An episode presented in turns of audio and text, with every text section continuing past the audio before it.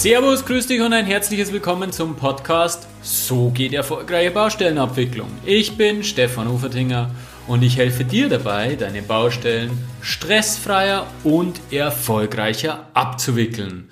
Ja, wir haben uns die letzten Male über Änderungen und Störungen unterhalten und alles im Detail durchdacht und bislang haben wir das alles aber nur in deinem Kopf gemacht oder du in deinem Kopf gemacht aber wie du weißt, wir leben in Zeiten der Dokumentation. Es muss alles aufs Papier gebracht werden. Es muss für die Nachwelt und für Dritte äh, reproduzierbar sein. Und da haben brutal viel ein Problem damit, weil einfach das gar nicht so einfach ist, strukturiert den Sachverhalt wiederzugeben. Und deswegen haben wir gedacht, Abschließend zum Thema, na nicht ganz abschließend, ein bisschen was werden wir noch machen zum Thema, dem Grunde nach, aber jetzt eben, nachdem wir diese zwei Leistungsabweichungen einmal thematisiert haben, erkläre ich da einmal, wie du diese beiden Möglichkeiten einer Leistungsabweichung sauber aufs Papier bringst. Du kriegst einfach umzusetzende Tipps und jetzt wünsche ich dir viel Spaß beim Anhören.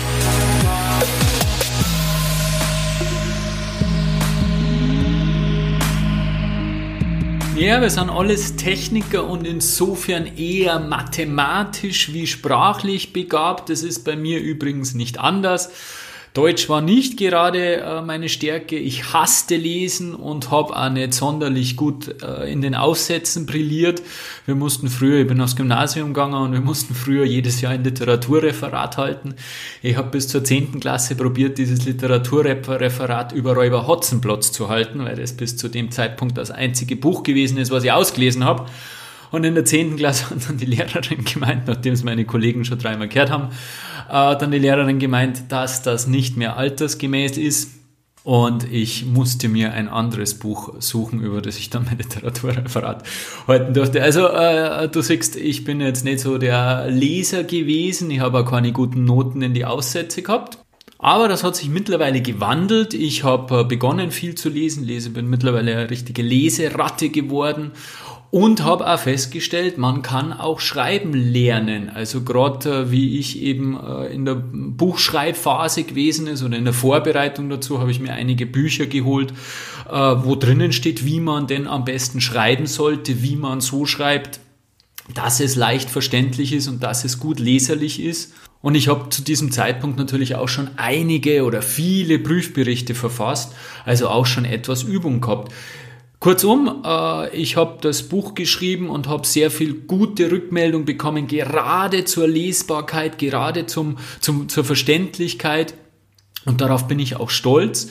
Das heißt, wir werden heute als erstes einmal ein paar grundlegende Schreibtipps behandeln. Wie schreibst du so, dass es leicht verständlich ist? Und dann gehen wir darauf ein, wie du einen Prüfbericht verfasst, wie du die beiden Möglichkeiten, äh, Leistungsänderung, Leistungsstörung vom Aufbau her gliederst, sodass auch dein Prüfbericht zukünftig gut lesbar wird und eine gute Struktur hat, sodass auch ein Dritter weiß, um was es geht. Ja, der erste Tipp, den ich äh, dir geben möchte und den ich selbst auch äh, lernen musste und der sehr, sehr wichtig ist, äh, aber wie ich finde, gar nicht so einfach umzusetzen ist. Und zwar schreibe so, dass ein neunjähriges Kind den Text verstehen würde. Und das ist echt eine Challenge. Wie du das machst, benutze wenig Fremdwörter, füge Abbildungen ein, gerade bei Prüfberichten, Plan, Planauszüge, Tabellen etc., Bilder sagen bekanntlich mehr als 1000 Worte und kürze deine Sätze. Das ist eigentlich der wichtigste Punkt zu diesem Thema. Lies einen juristischen Artikel oder lies ein juristisches Fachbuch, da sind äh, doppelte Negationen, also doppelte Verneinung, Verneinungen drinnen, da sind Schachtelsätze drinnen, dass du zum Ende nicht mehr weißt, was wie der Satz eigentlich angefangen hat. Das macht einen Text schwer verständlich, schwer lesbar und je kürzer die Sätze sind, desto einfacher lösbar, äh, lesbar ist er und desto klarer wird das Ganze.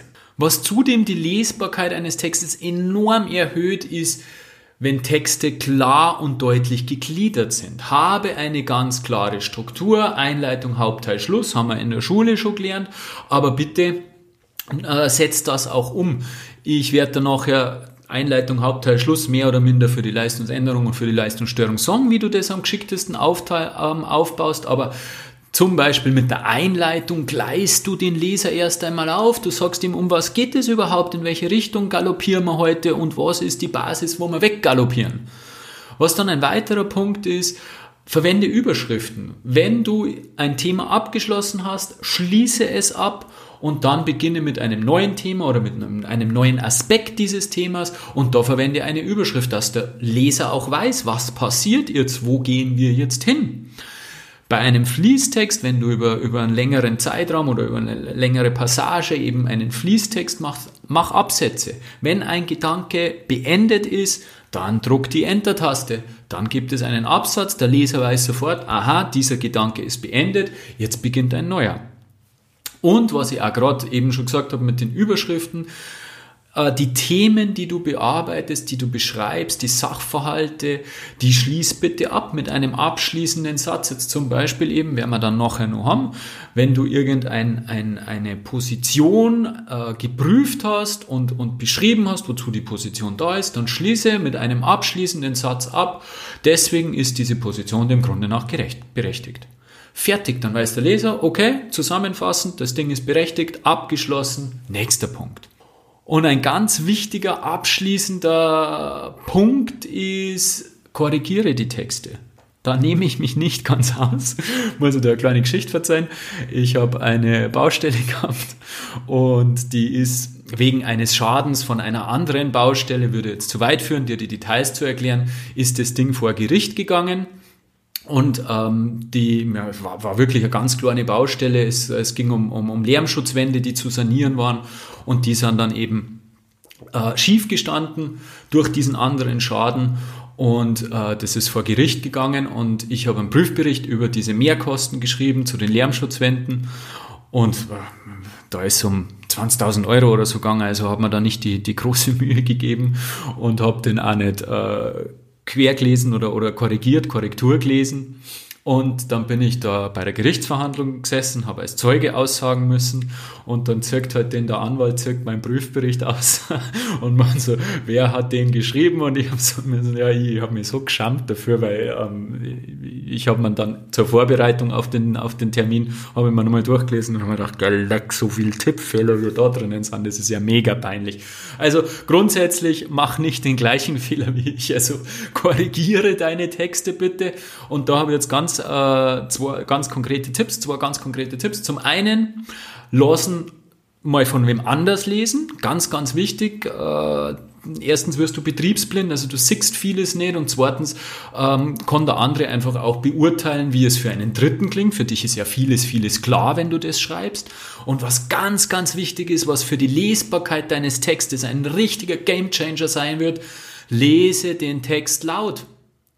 Lese den Text laut, das ist der Wahnsinn. Also da, da fallen dir Sachen auf, die dir beim leise Lesen, beim drüberhuschen niemals auffüllen würden. Lese den Text laut. Wenn du den Text laut liest und zudem nur von einem anderen querchecken lässt, dann bist du schon mal relativ safe und dann ist dein Text auch relativ gut lesbar.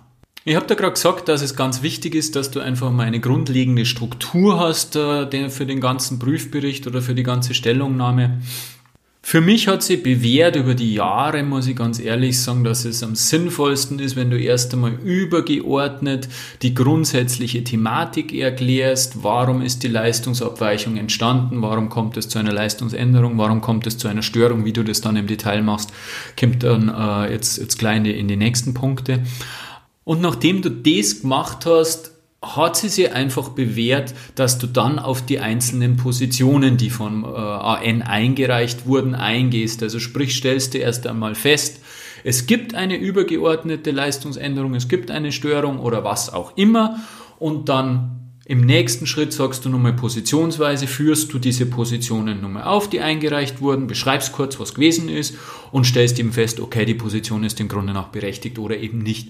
Diesen Schritt kann man auch, wenn es sich anbietet, irgendwie zusammenfassen, themenweise gruppieren, dass man nicht wirklich jede einzelne Position machen muss. Es gibt ja oft äh, zusammengehörige Positionsgruppen, die themenweise einfach zusammengehören. Die fasse ich dann zusammen und beschreibe das einmal und stelle abschließend fest, okay, diese Positionen, die zu dieser Gruppe gehören, sind dem Grunde nach berechtigt. So, und jetzt steigen wir ein. Jetzt wird's interessant, jetzt wird's spannend. Jetzt gehen wir nämlich auf die beiden möglichen Leistungsabweichungen, die wir in den letzten beiden Podcast-Folgen schon kennengelernt haben. Die Leistungsänderung, die Leistungsstörung. Grundsätzlich ist es so, dass sie sich etwas unterscheiden. Also die Leistungsänderung ich da relativ klare Struktur vorgeben, die eigentlich immer funktioniert, die eigentlich fast auf jede Änderung anwendbar ist. Bei der Störung ist es etwas ah, komplizierter, weil die Störungen einfach sehr, sehr unterschiedlich sind und, und da kannst du nicht so ganz klipp und klar einen Leitfaden, ein Kochrezept durchziehen. Trotzdem werde ich da aber äh, äh, eine klare Struktur geben, die relativ häufig anwendbar ist. Ja, ich habe vorher gesagt, Bitte gleise den Leser als allererstes einmal auf. Das heißt, wir sagen dem Leser, um was es eigentlich geht und womit machen wir das in dem Kontext der Vertragsänderung? Nein, wir sagen ihm erst einmal, was hätten wir bauen sollen? Was ist eigentlich das, was geändert werden musste. Sprich, wir beschreiben das Bausoll zu diesem Thema. Das heißt zum Beispiel, äh, es gibt eine Qualitätsänderung vom Beton. Na, dann beschreibe erst einmal, was für ein Beton denn ausgeschrieben gewesen wäre, wozu er gedacht wäre, hinterlege das äh, mit vielleicht, wenn es notwendig ist oder wenn es sinnvoll ist, mit einem Planauszug oder mit einem LV-Auszug, mit den Positionen und somit weiß der Leser, auch der unbedarfte Leser, der Dritte, der, der, der nichts mit dem Bauvorhaben zu tun hat, der weiß sofort, um was es geht, ist aufgegleist und kann sagen, okay, passt, gehen. In einem nächsten Schritt musst du dem Leser mitteilen, was denn eigentlich das Problem an dem Bausoll ist. Also sprich in unserem Beispiel würdest du dann äh, niederschreiben, dass wir ja diesen B5 ausgeschrieben haben und festgestellt haben, dass bei diesem Bauteil na, vielleicht doch ein Haushaltsangriff ähm, möglich sein könnte und deswegen die Dauerhaftigkeit des Bauwerkes nicht gegeben ist und der Bauherr eine Alternativlösung angedacht hat. Diese Alternativlösung könnte dann zum Beispiel, was der logische Fall, wenn der B5 nicht, reicht und wir brauchen einen Haushaltsbeständigen, diese Lösung könnte dann eben der B7 sein. Das heißt, nächster Schritt wäre dann, wie kann das Problem gelöst werden? Wie kann das untaugliche Bausoll äh, so abgeändert werden, dass es eine Funktions, ein funktionstüchtiges Bauwerk ergibt. Das haben wir ja letztes Mal gesagt. Wir haben, der Bauherr hat das einseitige Leistungsänderungsrecht, um eben die Möglichkeit zu haben, sein Bauwerk so abzuändern, dass es auf jeden Fall funktionstüchtig ist. Und an der Stelle ist dann ganz, ganz wichtig, weil das ist äh, oft was, was für einen Bauherrn eigentlich fast das Wichtigste ist, zu dokumentieren, wie die Entscheidungsfindung auch ge ge gekommen ist. Ich meine, ich sage jetzt einmal, bei dem äh, Beispiel mit dem Beton ist es relativ einfach, aber oftmals, vielfach gibt es ja mehrere Wege, dieses Problem zu lösen und man hat aus irgendwelchen Gründen sich entschieden, den einen Lösungsweg zu gehen. Und da ist es von entscheidender Bedeutung, eben sauber zu dokumentieren, welche Lösungswege es gegeben hat und aus welchen Gründen man sich für den dann letztendlich gewählten Lösungsweg entschieden hat. Also beschreibe in einfachen, kurzen Sätzen, vielleicht auch klar strukturiert, Variante 1, Variante 2, Variante 3 mit Überschriften ähm, und einem abschließenden Satz, warum aus diesen Gründen wurde diese Variante nicht gewählt, zack, zack, zack, dann hast du eine saubere Gliederung. Jeder, der das liest, sieht sofort, okay, es hat drei Varianten gegeben, ist gut durchstrukturiert, einfache, klare Sätze, ist gut verständlich, wunderbar aufbereitetes Ding. Und dann beschreibst du die Problemlösung. Ich sage mal, äh, im, im Falle unseres Betons äh, würde sich anbieten, kurz zu beschreiben, dass man dann eben einen B7 gewählt hat und dann einfach einen Auszug aus dem Ausführungsplan, der geändert wurde, äh, äh ein, äh, hinein zu kopieren in diesen Prüfbericht oder in dieses Word-File. Wie gesagt, Bilder sagen mehr als 1000 Worte. Damit ist alles klar. Ist jetzt ein relativ einfacher Fall mit Beton. Wenn es etwas komplizierter ist, beschreibe die Problemlösung. Und dann kommt eben diese abschließende Bemerkung mit einem, idealerweise mit einem Verweis zur ÖNORM. Die könnte zum Beispiel wie folgt lauten, da es sich hier um, einen, um eine angeordnete Leistungsabweichung gemäß Punkt 371 der ÖNORM B2110 oder 2118, whatever handelt, besteht berechtigter Anspruch zur Anpassung des Entgelts. Fertig. Mit dieser Vorgehensweise hast du einen wunderbar durchstrukturierten, wunderbar durchgegliederten Ablauf für eine Leistungsänderung. Wenn du das anwendest, du hast immer einen perfekt beschriebenen Prüfbericht. Jeder Dritte wird wunderbar verstehen, um was es geht, wird wunderbar wissen, wie die Entscheidungsfindung gelaufen ist und wird verstehen, okay, passt, das, diese Mehrkosten sind im Grunde nach berechtigt und damit zum Vergüten. Oder man kann natürlich auch sein, dass man zu dem Schluss kommt, dass sie dem Grunde noch nicht berechtigt sind, klar. Ja, ich habe es vorher schon kurz angesprochen. Die Störung ist leider nicht so, sage ich mal, einheitlich durchstrukturierbar. Sie ist schon durchstrukturierbar, aber sie, diese Struktur ist nicht auf, auf so viele Fälle wie bei der Änderung anwendbar. Jedoch gilt auch hier, klare Struktur ähm, in deiner, in deiner er Erklärung, in deiner, in deiner Beschreibung. Also mach Unterpunkte, mach Überschriften und gleise zunächst einmal den Leser auf. Auch hier ist eben sinnvoll, wenn du zunächst einmal den Zusammenhang mit dem Bausoll darlegst. Zum Beispiel, ich habe einen Fall gehabt, da musste eine Pressung äh, längs der Bahn hergestellt werden und nach relativ kurzer Zeit, also es war ein ordentliches Gerät, war 1200er Pressung, äh, und nach kurzer Zeit hat man geologische Probleme festgestellt, äh, noch 14 Meter bereits, und die Pressung konnte nicht mehr weitergeführt werden. Da wäre es einfach sinnvoll, den Leser aufzugleisen, hey, die und die äh, Pressung entlang so und so lang, äh, mit dem und dem Durchmesser, das hat der Zeitplan gesagt, Beginn da, Baugrube, äh, Startgrube da. Einfach mal die, die Randbedingungen, die gemäß Vertrag dort auszuführen gewesen wären, wären darzulegen. Damit weiß der, der Leser sofort, hey, okay, alles klar, ich weiß, um was es geht. Vielleicht auch mit einem Planauszug, was ist geplant gewesen, wie schaut das aus, wenn es sinnvoll ist, wieder auch, wie wir es vorher gehabt haben, wenn notwendig oder wenn sinnvoll, mit äh, Auszug aus dem LV, die Positionen herauskopiert, dann gibt es einfach ein rundes Bild und der Leser weiß sofort, um was es geht. Ja, und irgendwas muss ja dann passiert sein, logischerweise, was zu diesem Ereignis geführt hat, worüber man gerade schreibt. Also jetzt in dem Beispiel, was ich vorher gerade gesagt habe, äh, irgendwann hat man festgestellt, hey, äh, dieser Fortschritt ist jetzt nicht mehr normal, da muss irgendwas sein davon. Und äh, man hat sich das dann angeschaut und hat festgestellt, okay, die Geologie wird wohl nicht so sein, wie sie zu erwarten gewesen wäre. Übrigens, in Zusammenhang mit Geologienachträgen ist es natürlich sinnvoll, sofort, wenn du den Leser aufgleist übers Bausoll, auch die Geologie darzulegen, sprich auf den äh, geotechnischen Bericht oder auf das Baugrundgutachten zu verweisen und die wesentlichen Punkte vielleicht außer zum Kopieren oder eben im Prüfbericht zu beschreiben, sprich was wäre für eine Geologie laut äh, Baugrundgutachten zu erwarten gewesen. Nun ist also irgendein Ereignis eingetreten. Äh, in unserem Fall äh, hat sich der Baugrund geändert. Nein, hat er sich natürlich nicht. Der Klassiker. Der Baugrund ist natürlich derselbe, bloß die Beschreibung hat nicht mit dem Baugrund oder stimmt nicht mehr mit dem Baugrund zusammen. Ab diesem Zeitpunkt, wo dieses Ereignis eingetreten ist, befindet man sich in einer Störung. Die Baustelle ist gestört und dann ist der nächste Schritt äh, zu beschreiben, welche Maßnahmen während der Störung umgesetzt wurden. Was wurde während der Störung getan? Wie hat der AN reagiert? Welche Entscheidungen hat der AG getroffen? An der Stelle nur ein kleiner äh, Hinweis auf ein sehr umfangreiches und komplexes Thema. Der AN ist dazu verpflichtet, im während einer Störung die Auswirkungen der Störungen möglichst gering zu halten. Deswegen ist es immer wichtig zu beschreiben, was hat der AN in dieser Phase getan? Und wie hat der AG reagiert. In unserem Pressungsbeispiel war es so, dass äh, natürlich dann eine ähm, Entscheidungsrunde eingeleitet wird, da kommen wir dann später drauf, eingeleitet wurde.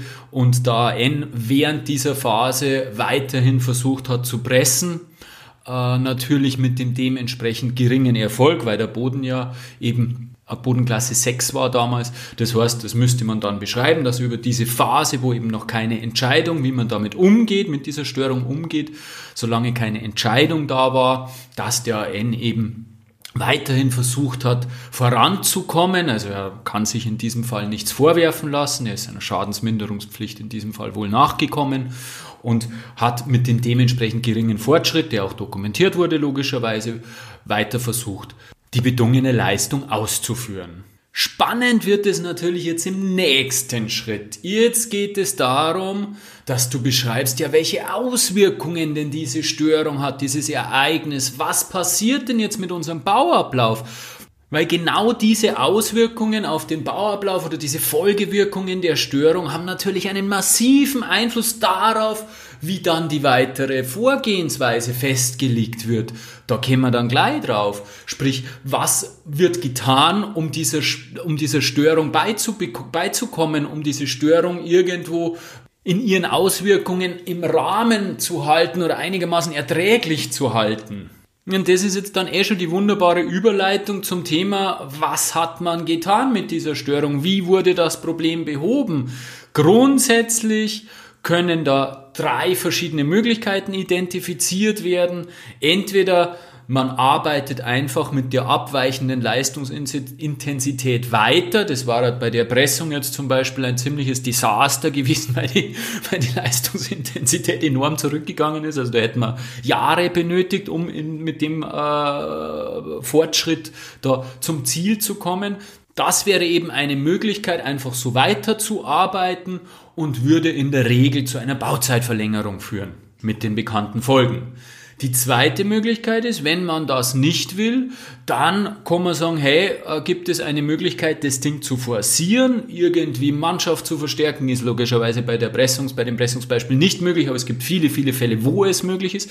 Also man kann sich über eine Forcierung unterhalten, auch ein sehr weitläufiges und sehr komplexes Thema, vielleicht auch eine eigene Podcast-Folge wert. Und die dritte Möglichkeit ist, der AG ordnet eine Leistungsänderung an, um dieses Problem zu beheben. Und in diesem Fall wurde das auch so gemacht. In diesem Fall nach langer eingehender Diskussion und Prüfung verschiedener Varianten, die dann natürlich auch wieder in dem Prüfbericht oder in der Stellungnahme in irgendeiner Art und Weise sich wiederfinden sollten, weil das haben wir nämlich dann bei dem Thema, das haben wir auch schon gehabt. Was ist, wenn das ineinander greift? Ist es immer so klar zu trennen? Nein, ist es nicht. Und dieses Pressungsbeispiel ist ein wunderbares Beispiel dafür, dass es ineinander greift, sprich, es hat hat eine Störung gegeben, die dann zu einer Leistungsänderung führte.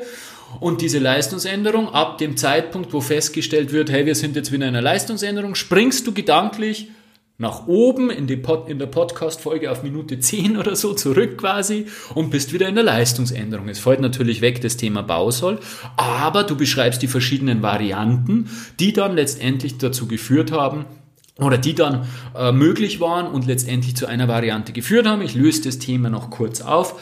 Beim, äh, bei der Pressung haben wir dann da äh, damals entschieden, äh, die, das Rohr offen zu verlegen, in einer offenen Bauweise zu verlegen. War nicht ganz trivial, weil es doch relativ tief war, aber es ging. Und somit wurde diese Störung über eine Leistungsänderung außer Kraft gesetzt. Und ein ganz, ganz wichtiges Thema fehlt noch, und zwar, wir haben ja gesagt, äh, in der letzten Podcast-Folge, Störung der Leistungserbringung, Definition ist eine Leistungsabweichung, die nicht aus der Sphäre des AN stammt. Das heißt, irgendwann muss ich nur mal feststellen, ja, von wem, wer ist denn da eigentlich schuld? Wer ist, woher kommt denn diese Störung? In dem Beispiel ähm, ähm, Pressung, ganz logisch, Baugrund, Stoff des äh, AG, also insofern Sphäre AG, also nicht der Sphäre des AN zuzuordnen. Dementsprechend wird es als Störung der Leistungserbringung zu klassifizieren sein. Und genau um das geht, sprich, wenn du dann diese Sphärenzuordnung festgelegt hast oder, oder, oder thematisiert hast und beschrieben hast, kannst du da zum Beispiel wieder mit einer eigenen Überschrift machen, Sphärenzuordnung und zack, zack, zack, zack, zack abschließend dann zum Ende hin einfach wieder diesen abschließenden Satz, dass der Leser weiß, okay, jetzt ist das Ding erledigt, er hat alles gesagt, was er zu sagen hat. Dieser abschließende Satz könnte dann lauten, da es sich um eine Leistungsabweichung handelt, welche nicht der Sphäre des AN zuzuordnen ist, da konnte man dann für mein Beispiel Bau, Baugrund in Klammern dazu schreiben, handelt es sich um eine Störung der Leistungserbringung. Dann konnte man nur den Punkt der Erinnerung anführen und dann ist man pipi fein sauber und hat eine wunderbar klare Struktur an einen wunderbaren Prüfbericht geschrieben. Wie gesagt, je nach Situation ist das ein bisschen anders zu beschreiben oder zu handhaben. Äh, haben wir eh gerade gesagt, das kann eine Störung in der Änderung äh, einfließen oder übergehen. Und insofern ist die Struktur da immer wieder ein bisschen anders aufzubauen, aber grundsätzlich kannst du dir an diese Punkte halten. Und wenn es diese Punkte einhältst, dann bist du auf jeden Fall sauber und hast auf jeden Fall äh, ein gut lesbares, schönes, gut strukturiertes Schriftstück verfasst. Und zum Schluss haben wir dann gesagt, wenn man das Ganze übergeordnete äh, thematisiert hat und zu einem finalen Urteil gekommen ist, geht man noch auf die einzelnen Positionen ein oder auch äh, gruppier, äh, gruppenweise äh, thematisch zusammengezogen. Und zwar kannst du das äh, Fragen stellen wie, wofür wird diese Position benötigt? Also kannst beschreiben, wofür diese Position denn genau im Kontext, im übergeordneten Kontext da ist und dann eben überlegen, ob diese Position denn überhaupt vergütbar ist. Zum Beispiel könnte sie ja auch Teil einer anderen Position sein. Oder es könnte eine Nebenleistung sein, die sowieso einzurechnen ist. Oder es könnte auch irgendwas sein, was sowieso äh, in irgendeinem Vertragsteil einzurechnen ist. Sprich, im Endeffekt überlegst du, ob diese Position nicht schon bereits Teil des Bausoll ist und wirklich als zusätzlich zu vergütende Leistung zu bezahlen ist. Und das hältst du dann eben auch bei jeder Position oder bei jeder Gruppe von Positionen abschließend fest. Demnach besteht dem Grunde nach Anspruch auf Vergütung dieser Position. Oder eben auch nicht, wenn du feststellst, das ist eine Nebenleistung. In Zeiten, wo das geschriebene Wort einfach immer wichtiger ist, äh, wird und die Dokumentation einfach unerlässlich ist von Sachverhalten, war das eine unvorstellbar wichtige Folge. Rekapitulieren wir nochmal ganz wichtig ist eben, dass du lernst, verständlich zu schreiben, dass du lernst, äh, Texte zu verfassen, die man einfach gerne liest, weil sie zum einen gut verständlich sind, kannst du dir erinnern, neunjähriges Kind, weil sie gut gegliedert sind und drittens, weil die Texte auch nicht so massiv viel beinhalten wie mein Prüfbericht, wenn du dir erinnern kannst, von der Lärmschutzwand, der vor Gericht gelandet ist. Eher peinlich. Ähm, grundsätzlich eben die Struktur, die, die ich dir gegeben habe, bitte halt die ein, dass du eben sagst, du machst zunächst einmal das Übergeordnete und dann gehst du positionsweise eine. Beim, bei der Leistungsänderung ist es nicht so schwierig. Da geht es immer noch einem bestimmten Schema vor, das haben wir besprochen. Und bei der äh, Störung der Leistungserbringung gibt es dieses Schema auch, gibt es auch diese Punkte, die, die, die da auf jeden Fall enthalten sein sollten. Jedoch können sie natürlich ein bisschen unterschiedlich ausfallen. Vielleicht fällt einmal einer weg, vielleicht ist es einmal gescheit, dass das äh, ein bisschen anders von der Reihenfolge her machst. Aber grundsätzlich kannst du dich da drauf halten mit der Einschränkung, wie du weißt, dass es durchaus sein kann, dass du eben dann auf eine Leistungsänderung auch umschwenken kannst bei einer Störung. Ja, hat dir die Podcast-Folge gefallen, dann bitte abonniere meinen Kanal. Und was mich auch total gefreut hat, war eine Rückmeldung von dir. Wie geht's dir mit deinen Prüfberichten? Wo sind deine Probleme wirklich? Und helfen dir meine Tipps? Weil das darf mich wirklich brennend interessieren. Ja, für mich eine unvorstellbar wichtige Folge. Ich meine, es sind viele Folgen wichtig, das habe ich schon öfter gesagt. Aber das ist wirklich brutal wichtig, weil daran wirst du irgendwo auch gemessen an dem, was du niederschreibst. Sprich, wenn irgendwer den, den, den Wischer mal in die Hand kriegt und sich sauber auskennt, dann wird dir der attestieren, dass du den Sachverhalt durchdrungen hast und dass du auch noch fähig bist, das sauber aufs Papier zu bringen. Mir hat es total Spaß gemacht. Ich hoffe dir auch und ich freue mich schon aufs nächste Mal mit dir. Dein Stefan Ufertinger.